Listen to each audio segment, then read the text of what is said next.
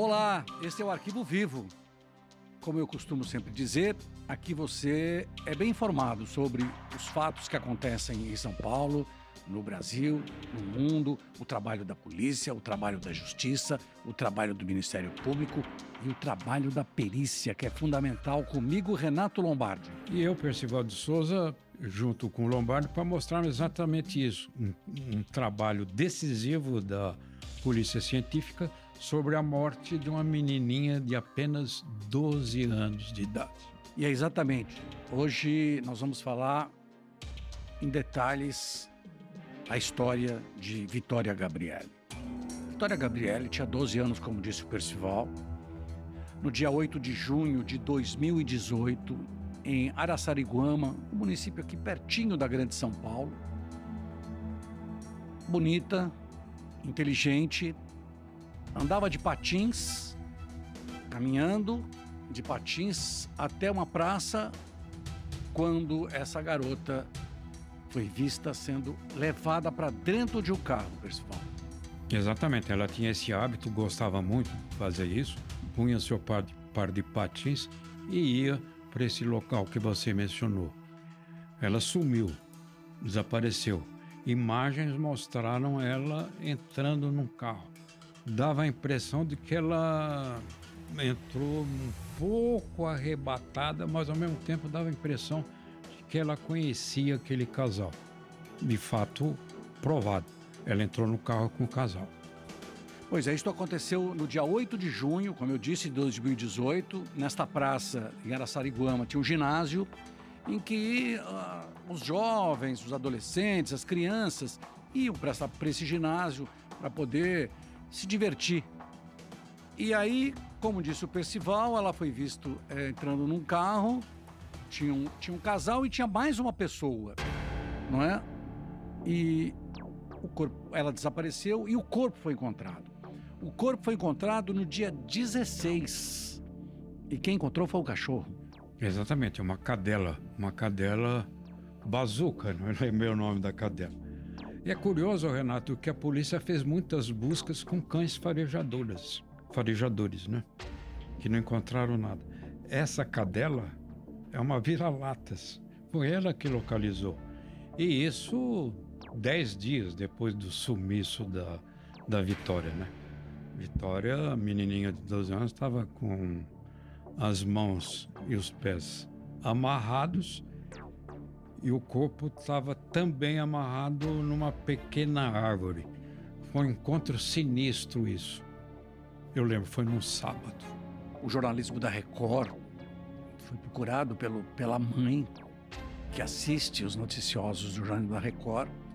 E o jornalismo deu muito, muita cobertura, muito apoio. Nós começamos a cobrar isso e a polícia começou a investigar. A informação de que o casal e um outro homem tinham sido vistos dentro de um carro com a Vitória fez com que a polícia chegasse a, a um dos suspeitos no começo. Júlio César.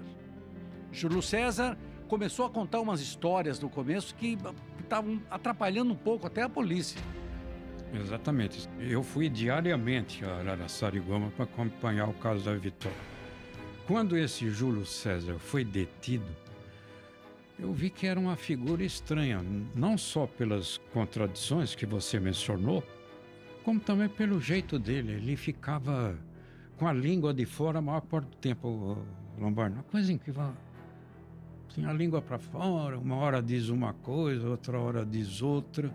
Mas, enfim, as coisas foram se canalizando para ele, principalmente depois que entrou a perícia, como você mencionou, a valorização da perícia, que encontrou fragmentos de pele sobre, sobre as unhas do Júlio. Aí não teve mais como negar nada. Como a gente fala aqui sempre, não é? Aqui você sabe de detalhes, como esse é um detalhe que você pode ter ouvido, você pode ter lido na ocasião, fatalmente passou desapercebido. E é um detalhe que a perícia, quando faz esse levantamento todo, chega no Júlio e ele começa a contar. Ele conta uma história, depois ele conta outra história. Mas aí, quando ele conta, ele fala a respeito de um casal as coisas começam a ser encaminhadas.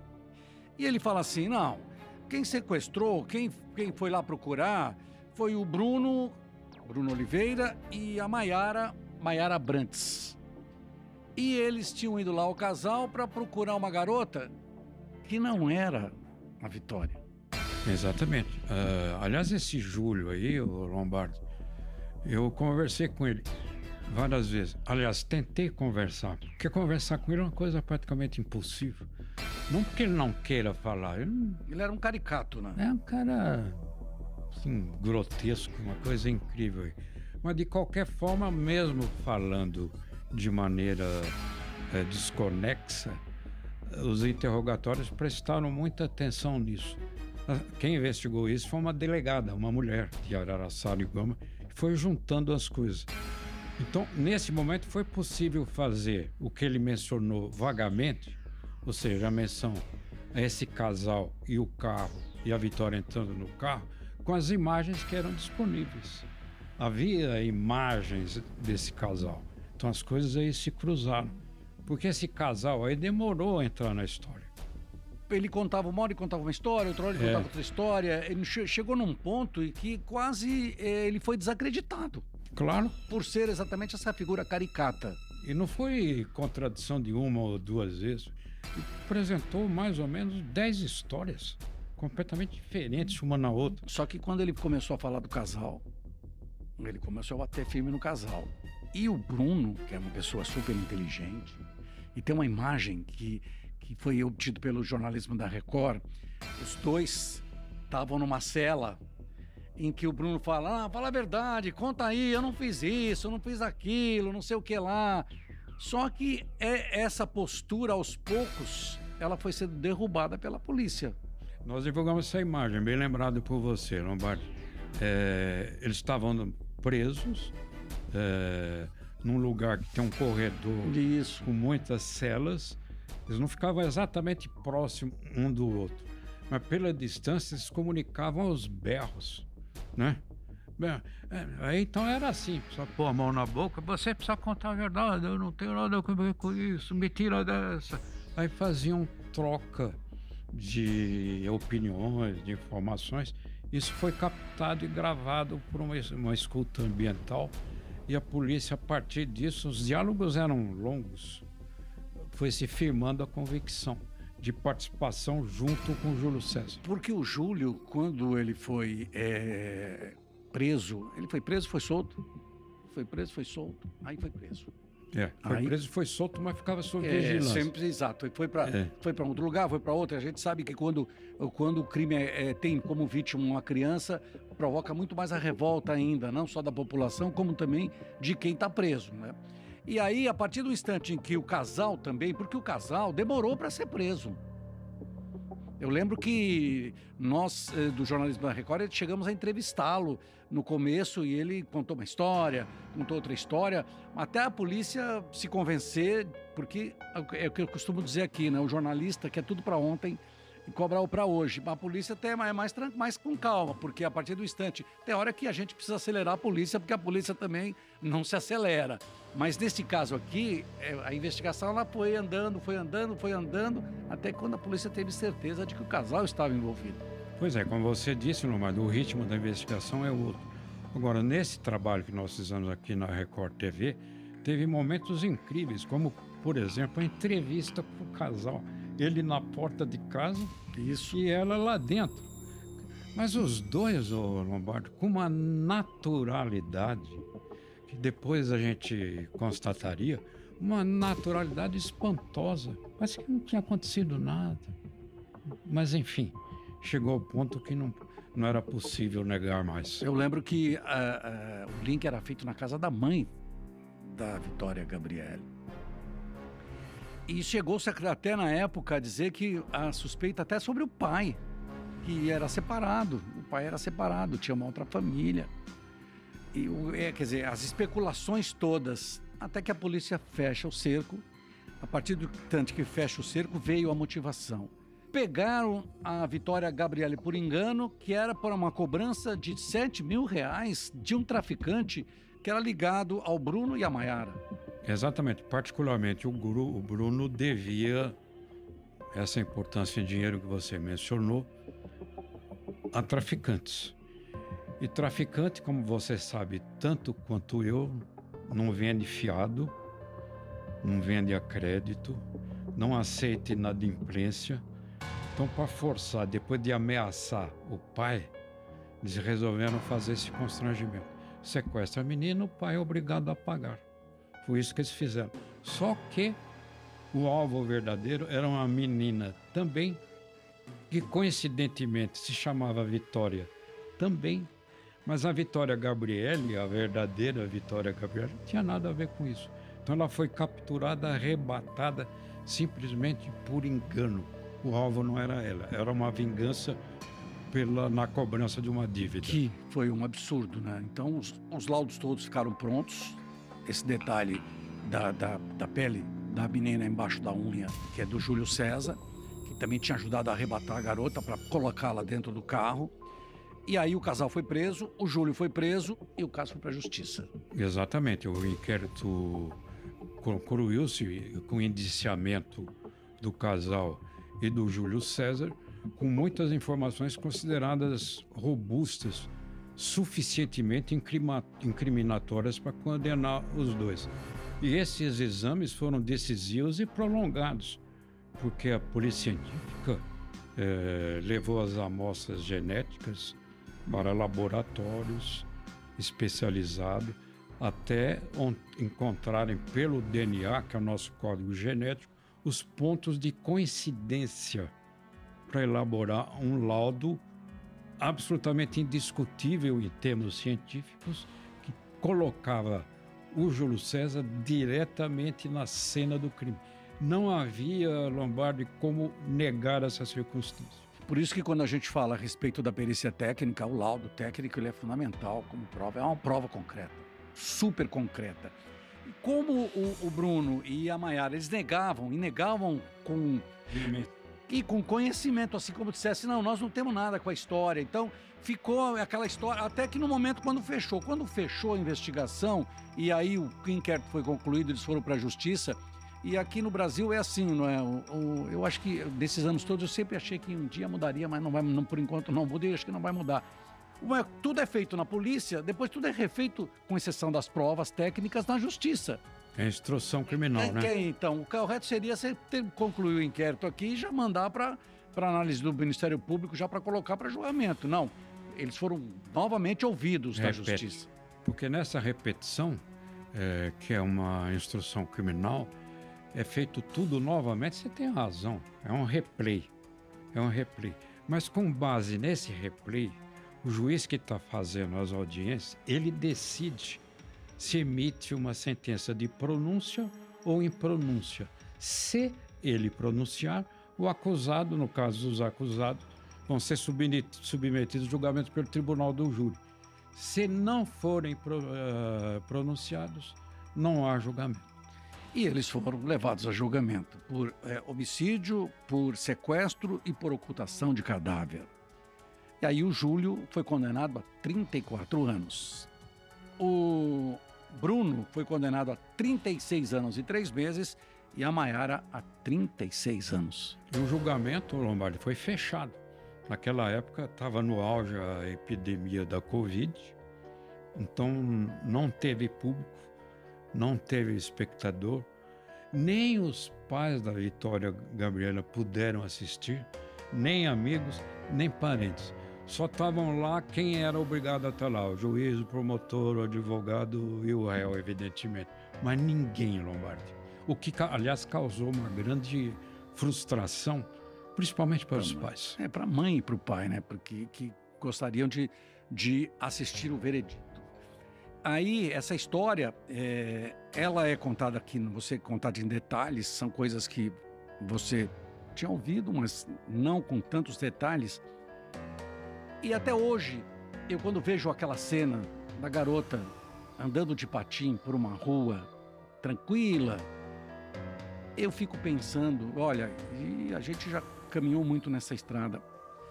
Como é que um ser humano tem coragem de tirar uma vida nessas condições para cobrar 7 mil reais para dizer para você não pagou, você vai sofrer. É. E a gente pensa isso que você mencionou, Lombardi, muito bem, é, com apreensão, porque você chega no seu íntimo a várias conclusões.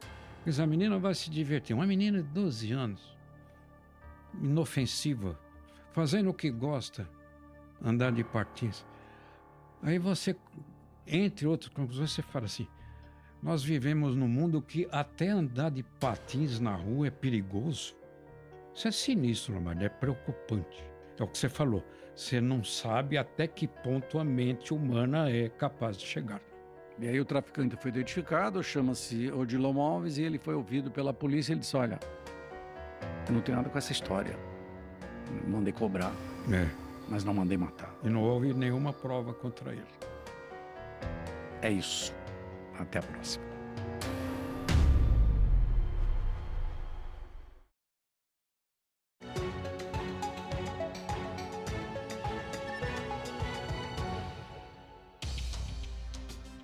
Olá, esse é o Arquivo Vivo.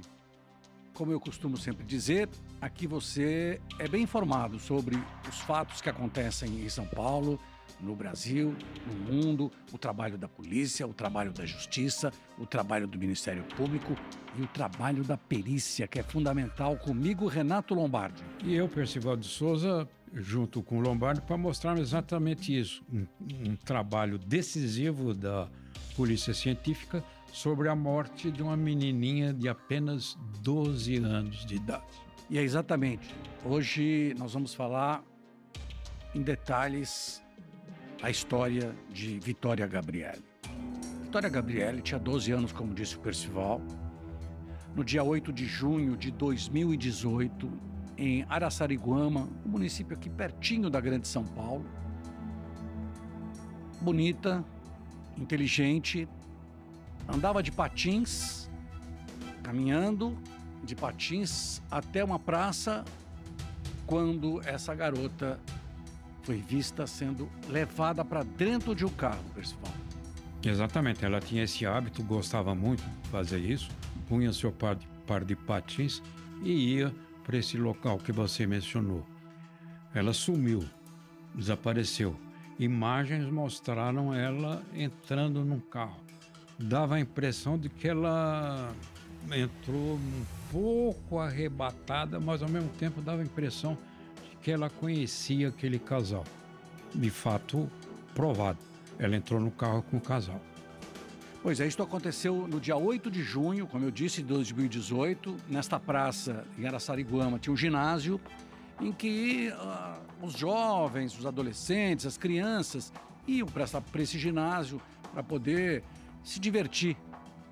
E aí, como disse o Percival, ela foi vista é, entrando num carro tinha um, tinha um casal e tinha mais uma pessoa, não é? E o corpo, ela desapareceu e o corpo foi encontrado. O corpo foi encontrado no dia 16. E quem encontrou foi o cachorro. Exatamente, uma cadela, uma cadela bazuca, não lembrei o nome da cadela. E é curioso, Renato, que a polícia fez muitas buscas com cães farejadores, farejadores, né? Que não encontraram nada. Essa cadela é uma vira-latas. Foi ela que localizou. E isso dez dias depois do sumiço da, da Vitória, né?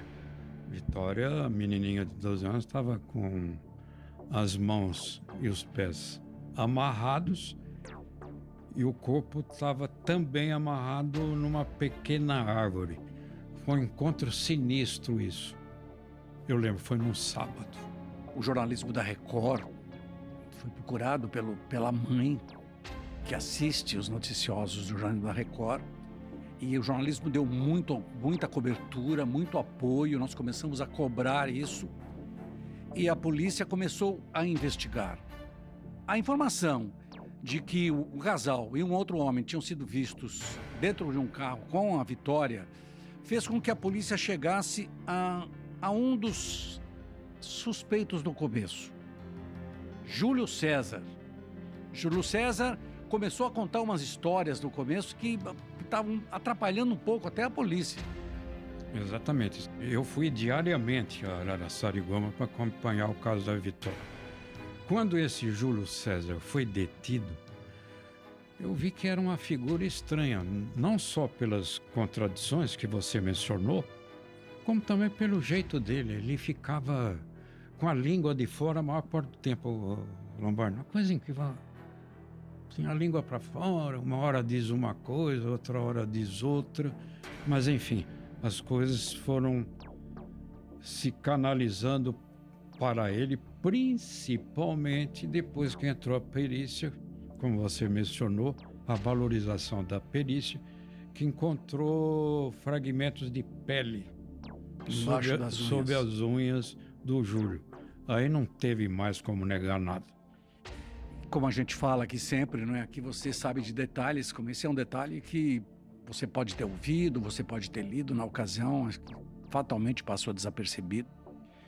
E um detalhe que a perícia, quando faz esse levantamento todo, chega no Júlio e ele começa a contar. Ele conta uma história, depois ele conta outra história. Mas aí, quando ele conta, ele fala a respeito de um casal, as coisas começam a ser encaminhadas. E ele fala assim: não, quem sequestrou, quem, quem foi lá procurar, foi o Bruno, Bruno Oliveira e a Maiara, Maiara Brantes. E eles tinham ido lá, o casal, para procurar uma garota que não era a Vitória. Exatamente. Uh, aliás, esse Júlio aí, o Lombardo, eu conversei com ele várias vezes. Aliás, tentei conversar, porque conversar com ele é uma coisa praticamente impossível. Não porque ele não queira falar. Ele, não... ele era um caricato, né? É um cara assim, grotesco, uma coisa incrível. Mas de qualquer forma, mesmo falando de maneira é, desconexa, os interrogatórios prestaram muita atenção nisso. Quem investigou isso foi uma delegada, uma mulher de Araçariguama, que foi juntando as coisas. Então, nesse momento, foi possível fazer o que ele mencionou vagamente, ou seja, a menção a esse casal e o carro e a Vitória entrando no carro, com as imagens que eram disponíveis. Havia imagens desse casal. Então as coisas aí se cruzaram.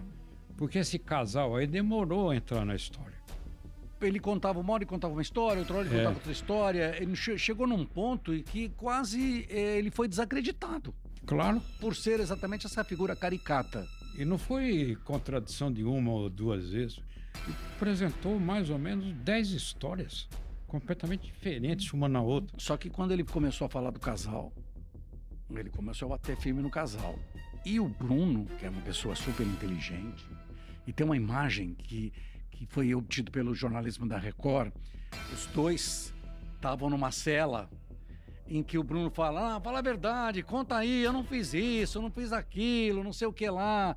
Só que é essa postura, aos poucos, ela foi sendo derrubada pela polícia. Nós divulgamos essa imagem, bem lembrado por você, Lombardi. É, eles estavam presos é, num lugar que tem um corredor Isso. com muitas celas eles não ficavam exatamente próximos um do outro, mas pela distância eles comunicavam aos berros, né? Bem, é, então era assim, só pôr a mão na boca, você precisa contar a verdade, eu não tenho nada a ver com isso, me tira dessa. Aí faziam troca de opiniões, de informações. Isso foi captado e gravado por uma, uma escuta ambiental. E a polícia, a partir disso, os diálogos eram longos, foi se firmando a convicção de participação junto com Júlio César. Porque o Júlio, quando ele foi é, preso, ele foi preso, foi solto, foi preso, foi solto, aí foi preso.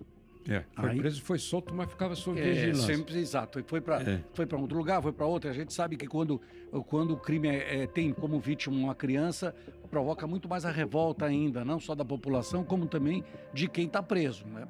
E aí, a partir do instante em que o casal também, porque o casal demorou para ser preso. Eu lembro que nós, eh, do jornalismo da Record, chegamos a entrevistá-lo no começo e ele contou uma história, contou outra história, até a polícia se convencer, porque é o que eu costumo dizer aqui, né? O jornalista quer tudo para ontem cobrar o para hoje. A polícia tem, é mais, mais com calma, porque a partir do instante, tem hora que a gente precisa acelerar a polícia, porque a polícia também não se acelera. Mas nesse caso aqui, é, a investigação ela foi andando, foi andando, foi andando, até quando a polícia teve certeza de que o casal estava envolvido. Pois é, como você disse, Lomar, o ritmo da investigação é outro. Agora, nesse trabalho que nós fizemos aqui na Record TV, teve momentos incríveis, como, por exemplo, a entrevista com o casal ele na porta de casa Isso. e ela lá dentro. Mas os dois, ô Lombardo, com uma naturalidade que depois a gente constataria, uma naturalidade espantosa. Parece que não tinha acontecido nada. Mas enfim, chegou ao ponto que não, não era possível negar mais. Eu lembro que uh, uh, o link era feito na casa da mãe da Vitória Gabriele. E chegou-se até na época a dizer que a suspeita até sobre o pai, que era separado. O pai era separado, tinha uma outra família. E, é, quer dizer, as especulações todas, até que a polícia fecha o cerco. A partir do tanto que fecha o cerco, veio a motivação. Pegaram a Vitória Gabriele por engano, que era por uma cobrança de 7 mil reais de um traficante que era ligado ao Bruno e à Maiara. Exatamente. Particularmente, o, Guru, o Bruno devia essa importância em dinheiro que você mencionou a traficantes. E traficante, como você sabe tanto quanto eu, não vende fiado, não vende a crédito, não aceita inadimplência. Então, para forçar, depois de ameaçar o pai, eles resolveram fazer esse constrangimento. Sequestra a menina, o pai é obrigado a pagar. Foi isso que eles fizeram. Só que o alvo verdadeiro era uma menina também, que coincidentemente se chamava Vitória também. Mas a Vitória Gabriele, a verdadeira Vitória Gabriele, não tinha nada a ver com isso. Então ela foi capturada, arrebatada, simplesmente por engano. O alvo não era ela, era uma vingança pela, na cobrança de uma dívida. Que foi um absurdo, né? Então os, os laudos todos ficaram prontos, esse detalhe da, da, da pele da menina embaixo da unha, que é do Júlio César, que também tinha ajudado a arrebatar a garota para colocá-la dentro do carro. E aí o casal foi preso, o Júlio foi preso e o caso foi para a justiça. Exatamente. O inquérito concluiu-se com o indiciamento do casal e do Júlio César, com muitas informações consideradas robustas suficientemente incriminatórias para condenar os dois. E esses exames foram decisivos e prolongados, porque a polícia científica eh, levou as amostras genéticas para laboratórios especializados até encontrarem pelo DNA, que é o nosso código genético, os pontos de coincidência para elaborar um laudo absolutamente indiscutível em termos científicos, que colocava o Júlio César diretamente na cena do crime. Não havia, Lombardi, como negar essa circunstância. Por isso que quando a gente fala a respeito da perícia técnica, o laudo técnico ele é fundamental como prova, é uma prova concreta, super concreta. Como o, o Bruno e a Maiara, eles negavam, e negavam com e com conhecimento, assim como dissesse, não, nós não temos nada com a história. Então, ficou aquela história, até que no momento quando fechou. Quando fechou a investigação, e aí o inquérito foi concluído, eles foram para a justiça. E aqui no Brasil é assim, não é? O, o, eu acho que desses anos todos eu sempre achei que um dia mudaria, mas não vai, não, por enquanto não muda e acho que não vai mudar. Tudo é feito na polícia, depois tudo é refeito, com exceção das provas técnicas, na justiça. É instrução criminal, é, né? É, então, o correto seria você ter, concluir o inquérito aqui e já mandar para análise do Ministério Público, já para colocar para julgamento. Não, eles foram novamente ouvidos Repete. da Justiça. Porque nessa repetição, é, que é uma instrução criminal, é feito tudo novamente, você tem razão. É um replay. É um replay. Mas com base nesse replay, o juiz que está fazendo as audiências, ele decide se emite uma sentença de pronúncia ou impronúncia. Se ele pronunciar, o acusado, no caso dos acusados, vão ser submetidos a julgamento pelo tribunal do júri. Se não forem uh, pronunciados, não há julgamento. E eles foram levados a julgamento por é, homicídio, por sequestro e por ocultação de cadáver. E aí o Júlio foi condenado a 34 anos. O Bruno foi condenado a 36 anos e 3 meses e a Maiara a 36 anos. E o julgamento, Lombardi, foi fechado. Naquela época estava no auge a epidemia da Covid, então não teve público, não teve espectador, nem os pais da Vitória Gabriela puderam assistir, nem amigos, nem parentes.